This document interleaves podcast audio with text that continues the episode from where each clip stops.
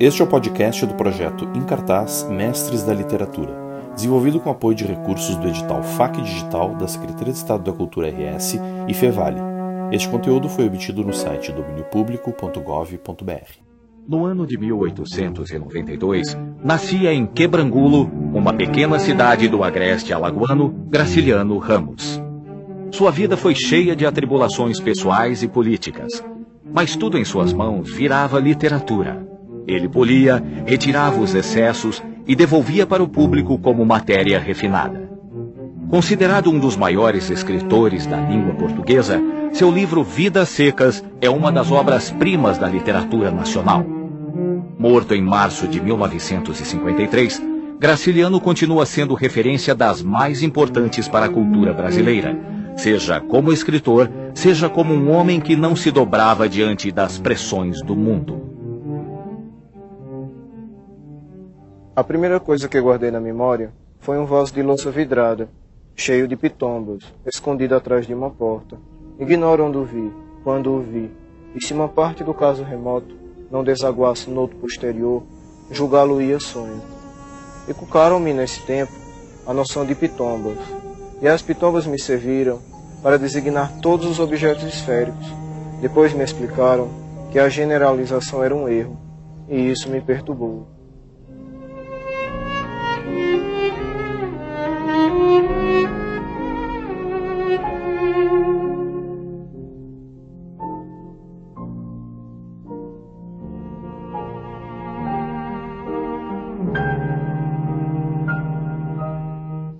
Graciliano, a meu ver, é uma das figuras centrais da literatura brasileira. Né? Dizer, a nossa literatura já tem, vamos dizer, grandes nomes, né? grandes obras. E a obra de Graciliano acho que está no centro, vamos dizer, dessa do vértice dessa pirâmide. Dizer, ela é uma obra que universal, parte do local para alcançar o universal e ela, ao mesmo tempo, foi uma ruptura na literatura brasileira. Quer dizer, porque no Graciliano, o que, ele conseguiu foi casar um, um, a expressão né, com aquilo que a, a, ela se refere da linguagem. Quer dizer, há um casamento aí perfeito entre, entre o estilo, né, entre a linguagem e a, e a realidade que ela quer exprimir. Ele soube, vamos dizer, falar do essencial do, dos dramas humanos. De uma forma concisa e deixar apenas o, dizer, o, o caroço mesmo.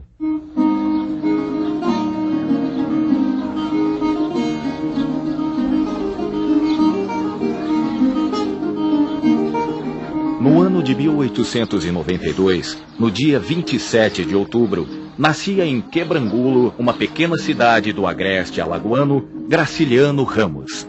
Filho de Sebastião Ramos e Maria Amélia Ramos, ele foi o primeiro de uma família de 16 filhos.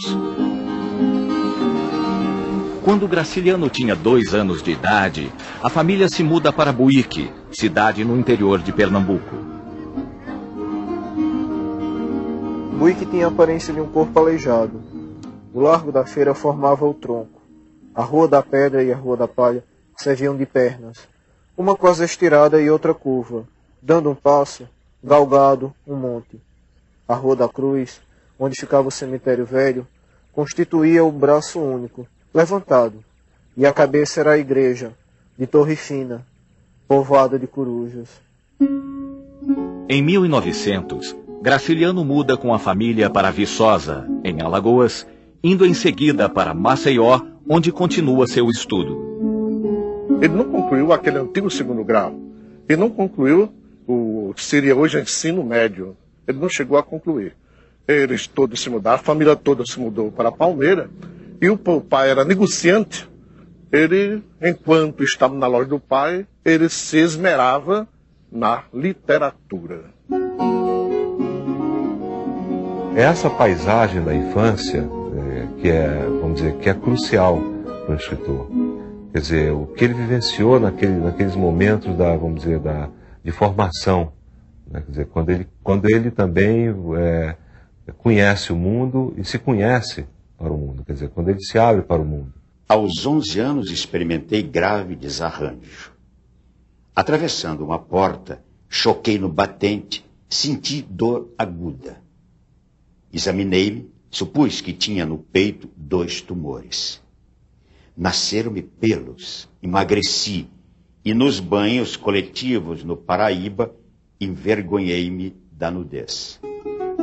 Em 1915, aos 22 anos, parte para o Rio de Janeiro, onde trabalha como revisor e cronista em alguns jornais cariocas. Os primeiros escritos é, do Graciliano Ramos são escritos de jornal. Eles têm uma relação assim bastante estreita com a literatura realista do século XIX, né? É, sobretudo com essa de Queiroz. Neste mesmo ano, por causa de um surto de peste bubônica que matou alguns familiares seus, ele retorna para Palmeira dos Índios. Um dia saiu três, morreu duas, enterraram. No mesmo instante, depois morreu outra e levaram. Ficava e o povo trancava a porta. Ainda em 1915, casa-se com Maria Augusta, com quem tem quatro filhos. Mas ela viveu tão pouco. Na, na, quando Maria Augusta, filha, nasceu, ela morreu de parto. Viúvo, Graciliano permanece em Palmeira dos Índios, trabalhando na loja de tecidos da família e dando aulas para as crianças. Eu agradeço o que eu sei hoje, assinar meu nome a ele. Apesar do pai me botou em vários colégios aqui, eu, pelo menos pela prática, aprendi o resto. Em 1927, conhece Heloísa, sua segunda esposa. Neste mesmo ano, entra para a política. Em 1928, ele foi prefeito aqui de Palmeira dos Índios. Em 1928, passou dois anos na prefeitura. Depois ele mesmo se demitiu da prefeitura. Seus relatórios são conhecidíssimos, não é? Para aquele tempo, ele escrevia bem. Eu acho que a linguagem, o estilo do, do relatório já, vamos dizer, já aponta ali para um, um grande escritor. Né? Eu acho que os relatórios é, serviriam assim como um, uma espécie de pré-texto, de, de texto que antecede o que vem depois.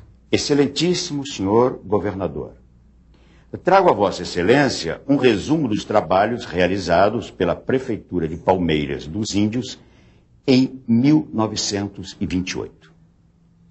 Não foram muitos, que os nossos recursos são exíguos assim minguados, entretanto, quase insensíveis ao observador afastado que desconheça as condições em que o município se achava, muito me custaram. Então, todos os jornais do Rio, né, os, melhores jornais, publicaram esses relatórios. E caíram nas mãos do uh, Augusto Frederico Schmidt, né, que era editor. E leu e achou que ele estava diante de um romancista, que esse, que esse autor desses relatórios, esse prefeito, devia ter um, um romance na gaveta. E ele tinha mesmo que era Caetés. Após a renúncia, Graciliano Ramos muda para Maceió, onde assume o cargo de diretor da imprensa oficial e faz contato com escritores e intelectuais que integraram a chamada Geração de 30. Graciliano Ramos ele é localizado pela, pela história literária nessa fase uh, do modernismo, é? a segunda fase do modernismo, que é chamada é, do, do uh, romance regionalista, uh, ou então do ciclo do romance nordestino. Na verdade, a questão da linguagem modernista já está mais incorporada, deixa de ser a grande bandeira, e a questão política aflora, não é? especialmente na prosa, que é, na verdade, o gênero que mais se destaca nesse momento, com particularidades muito próprias. Em 1934, depois do sucesso de seu primeiro romance, Caetés, Graciliano Ramos publica São Bernardo. Depois ele é diretor, nomeado diretor da instrução pública né, do, do, estado de Alagoas, que era o secretário de Educação. Né? E é dessa, dessa função que ele é levado preso em 36. Um oficial pede que ele dê uma terceira chance para uma sobrinha, uma terceira época. E Graciliano disse que não, só se a filha, a sobrinha dele fosse um, um gênio, né? Ela não, ela não passou o ano todo. Sua sobrinha não é nenhum gênio, suponho. É o que ela é, um gênio. E o sujeito volta várias vezes e ele nega. E né? demora, E curiosamente é o mesmo sujeito que o leva preso. Né? Então parece que ele é preso por uma, por uma denúncia anônima nessa época em que o integralismo estava triunfando, né? Depois da, da, do levante comunista, né, de 35, é, das perseguições e das, dessas denúncias anônimas. Que dureza, menina. Ele sofreu muito, a família também sofreu muito. Aí ninguém podia dizer que era parente nem nada, não. Era como se fosse, ele fosse uma coisa, um ladrão de cavalo, sei lá. Durante sua prisão, é publicado Angústia, seu terceiro romance. Depois de sair da cadeia, Graciliano escreve e publica sua obra mais importante, Vidas Secas. O impacto maior foi quando eu li a obra do, do Graciliano, primeiro, um dos primeiros livros que eu li, quando eu estava no ginásio amazonense, no colégio Pedro II de Manaus. Eu li Vidas Secas. Eu tinha uns 13 ou 14 anos. Era o avesso do que eu, do meu mundo, que é o mundo das águas, o mundo da Amazônia.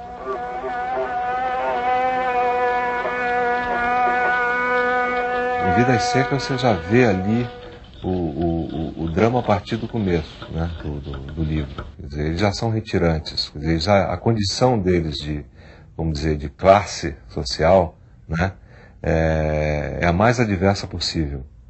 Né? Quer dizer, eles são, é, ele, é, eles são proprietários, vamos dizer, tem, é, temporários, efêmeros, daquela fazenda abandonada. Né? Mas depois, como se fosse um, um ciclo, né? um ciclo de, é, de bonança e, ao mesmo tempo de, de, de seca, né? de, de miséria, eles vão caminhando, vamos dizer, nesse ciclo até a, vamos dizer, a retirada final, essa abertura final para a cidade que deixa essa esperança muito longínqua, muito, eu acho que muito esfumada aí, muito vaga. Eu diria que é quase uma desesperança.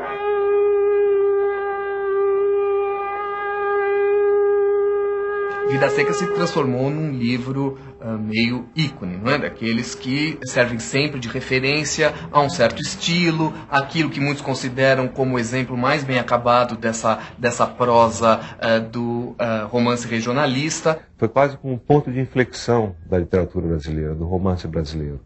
Né? Quer dizer, falar de, uma, de um drama humano de uma forma tão concisa. O romance era grosso e ele foi cada vez mais depurando o romance, depurando, ele diminuindo de tamanho, diminuindo de volume, diminuindo de volume, a ponto de a própria pessoa dizer, você não vai mais bolir neste romance, senão ele vai terminar num almanaquezinho. O que eu acho é, maravilhoso é como ele, como ele, vamos dizer, fala do, do da seca, né? É, essa, essa carência da água, essa carência da, vamos dizer, do, do alimento, quer dizer, a fome essa fome mesmo, esse drama social é, que está em Vidas Secas, se reflete ou interage muito bem com a linguagem, que é também é, é desprovida de qualquer excesso. Chegariam a uma terra distante, esqueceriam a caatinga, onde havia montes baixos, cascalhos, rios secos, espinho, urubus, bichos morrendo, gente morrendo. Não voltariam nunca mais, resistiriam à saudade que ataca os sertanejos na mata. Então, eles eram bois para morrer tristes por falta de espinhos.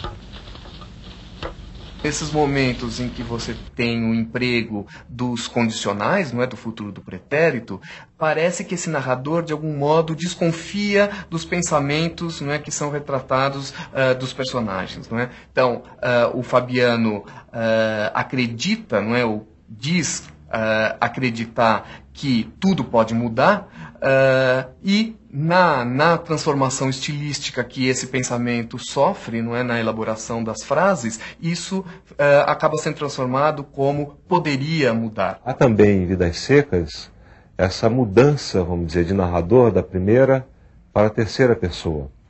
Só que é um discurso indireto, vamos dizer, um discurso direto livre, ele é narrado na terceira pessoa, mas há monólogos nessa, vamos dizer, nesse narrador na, ter, na terceira pessoa. Monólogo, monólogo interior.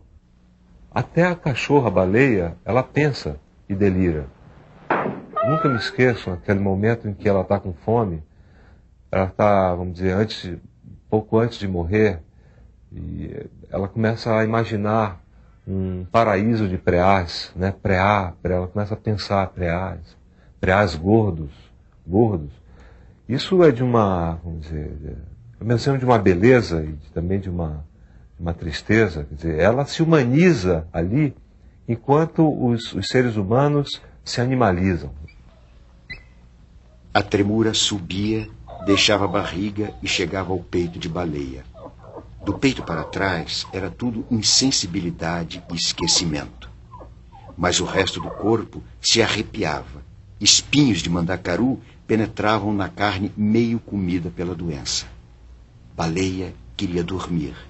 Acordaria feliz no mundo cheio de preás. E lamberia as mãos de Fabiano, um Fabiano enorme. As crianças se espojariam com ela, rolariam com ela num pátio enorme o mundo ficaria todo cheio de preás, gordos, enormes. Há pouquíssimos diálogos no livro, né? uh, e, e, e, quando existem eles, eles na verdade são bastante curtos, uh, como que indicando na verdade que entre esses personagens existe pouca interação uh, inteligível do ponto de vista de língua. Chuva, Disse trabalho, sempre o que era certo. Nunca mais vamos dormir em cama de Mesmo casa. quando ia chover. Seu Tomás sabia fazer Mas era as muito coisas. arrasado. Não errava nunca em conselho. Para arrumar a vida dos outros. Campo. Até Nunca disso entendia, mas nem Tomás. ele a seca perdoou. Eita, a fazenda velho, morreu velho, sem seu Tomás, sem a bolandeira. Um dia vamos ter uma cama de couro, igualzinha de seu Tomás. Em vidas secas, nós encontramos o ser humano, que é reduzido a um ser humano baixo, a um bicho. Começa até a grunir. Vezes muitas, se a Vitória está grunindo. E justamente Fabiano, da mesma maneira. E finalmente eles se coisificam, se tornam coisa. Que quer dizer, nem falam mais. Ele fala até em termos de interjeição cultural que mais uma vez, não é, rebaixa esses esses personagens a um nível animalesco, não é? Não não num sentido eh, exatamente pejorativo, não no sentido de ridicularizá-los, mas talvez para mostrar o quanto, na verdade, eles estão submetidos a, a uma situação bastante limitadora eh, das suas potencialidades humanas. Os personagens dele vão atrás da linguagem, né? vão atrás do, da palavra certa para dizer, para se expressar e não, e não acham. Né? Aqueles meninos né, em Vidas Secas, eles não conseguem né, é, é, falar o que eles querem dizer. Provavelmente aquelas coisas tinham nomes. O menino mais novo interrogou com os olhos. Sim, com certeza, as preciosidades que se exibiam nos altares da igreja e nas prateleiras das lojas tinham nomes. Puseram-se a discutir a questão intrincada. Como podiam os homens guardar tantas palavras? Era impossível. Ninguém conservaria tão grande soma de conhecimentos. Livres dos nomes, as coisas ficavam distantes, misteriosas. E a forma do romance também é, é, é impressionante, porque são quadros, como se fossem quadros. Você pode ler, às vezes, é, você pode extrair um quadro e ler separadamente. De fato, dentro eh, do aspecto estrutural, é uma narrativa compre- completamente fragmentada. Por trás disso, no entanto, na versão final da obra, o Graciliano escolheu colocar como primeiro e último capítulos, não é? justamente os capítulos que mostram os retirantes, a família do Fabiano eh, fugindo da seca, não é? e depois no último novamente a mesma situação se repete. Parece que então está instituída uma, uma estrutura circular na obra, é? de, de um, um ciclo que se repete interminavelmente.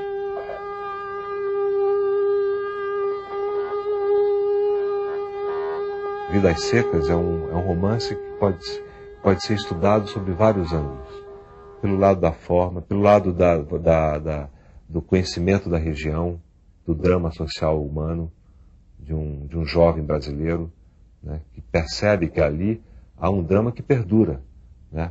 Como eu falei, quer dizer, há ainda, o Brasil é também um Brasil de muitos fabianos ainda. Né? E pelo lado da linguagem também. Ali há um vocabulário que um jovem muita, um, muitas vezes desconhece. Né? Um jovem acostumado a, vamos dizer, só a, a, a imagem visual, né? ele desconhece aquela linguagem, aquele vocabulário.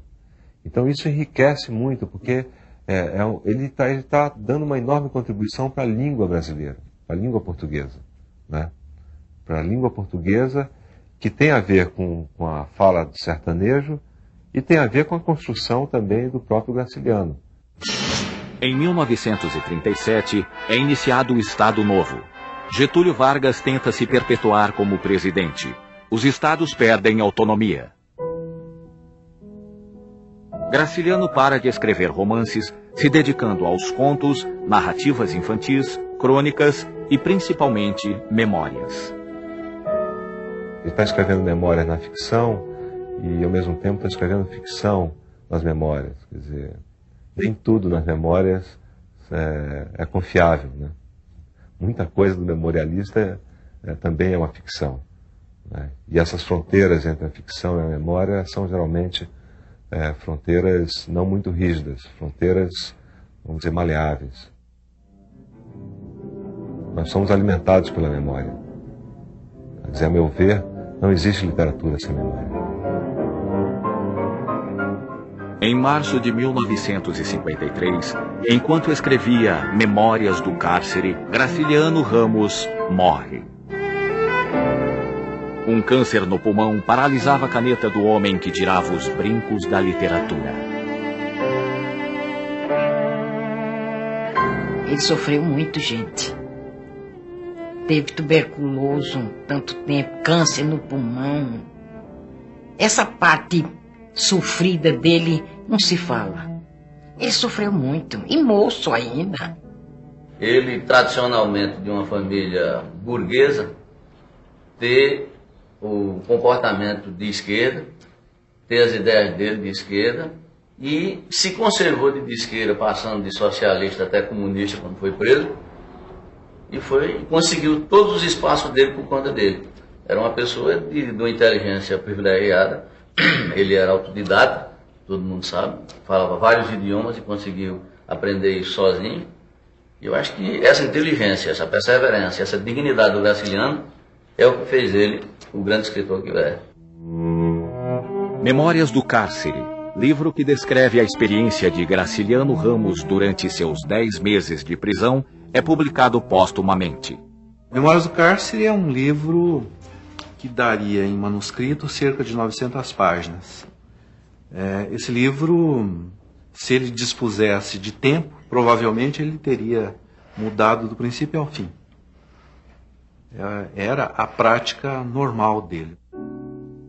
Muitas vezes por trás daquela frase, daquele parágrafo, ele tem páginas inteiras de trabalho, né, de trabalho de lento, em que ele vai reescrevendo e, e condensando. Então a escrita dele é muito condensada, muito carregada de sentido. Isso é um trabalho lentíssimo. Não é que ele leva sete anos para escrever um livro. Né? Porque ele volta aqueles originais, ele passa limpo, risca, reescreve, usa as entrelinhas. Né? E, e, e, é muito bonito estudar os manuscritos porque a gente vai vendo as metáforas sendo formadas.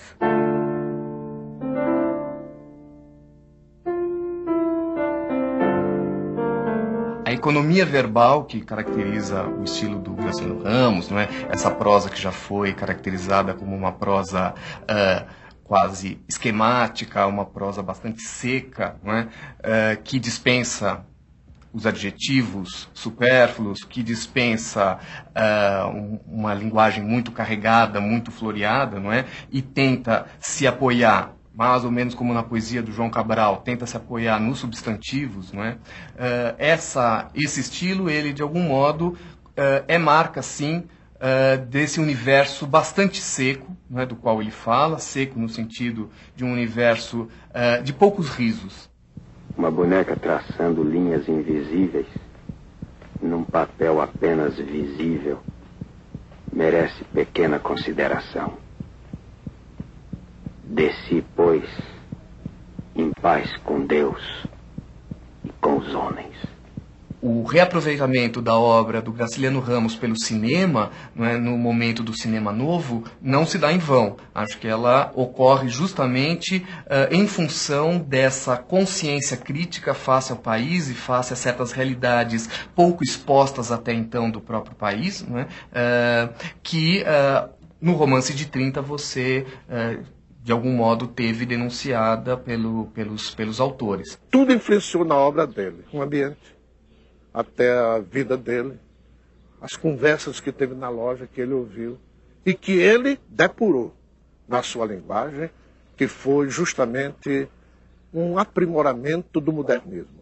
E a literatura, é, ela não é apenas um exercício de estilo, ela não é apenas um jogo formal com a linguagem, ela é também é, uma forma de conhecimento do mundo. Né? Então, quando você lê a obra do Graciliano, você conhece aquele mundo que é totalmente, que é distante, né? É distante para um amazonense, é distante para um, um brasileiro do sul, do sudeste. Então, é uma forma também de você conhecer não só, vamos dizer, a, a região, mas os dramas humanos que a habitam.